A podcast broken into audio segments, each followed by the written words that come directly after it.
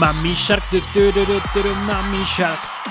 Ya hace un momentito yo le compartía cuáles son los consejos para que nuestro aguinaldo, pues, pues sí nos dure, nos alcance lo más que se pueda.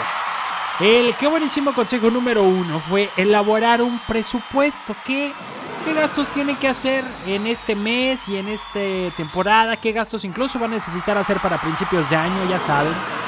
Hay que pagar, hay que pagar varias cosillas empezando enero. Segundo consejo, comparar precios.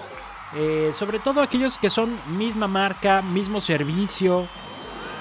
Sí, porque siempre va a haber servicios o productos más baratos que otros, pero a veces le merma en, en calidad y entonces sale peor, ¿no? La verdad. Cuidadito, cuidadito. Y luego, número 3, comprar lo que realmente necesitamos. Eso es lo que tenemos que comprar, lo que realmente necesitamos. Hay que dejar de, de, lado lo que es moda, lo que va a dejar de tener vigencia o aquellas cosas que son fundamentales para la cotidianidad.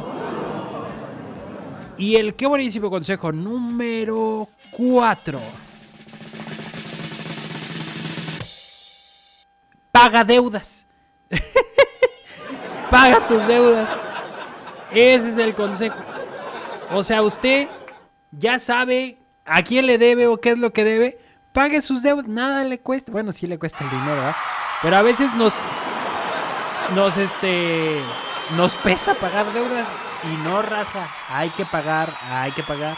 Acuérdense que ese dinero. Sí, no, no era de nosotros. No era de nosotros. Qué buenísimo consejo número 5.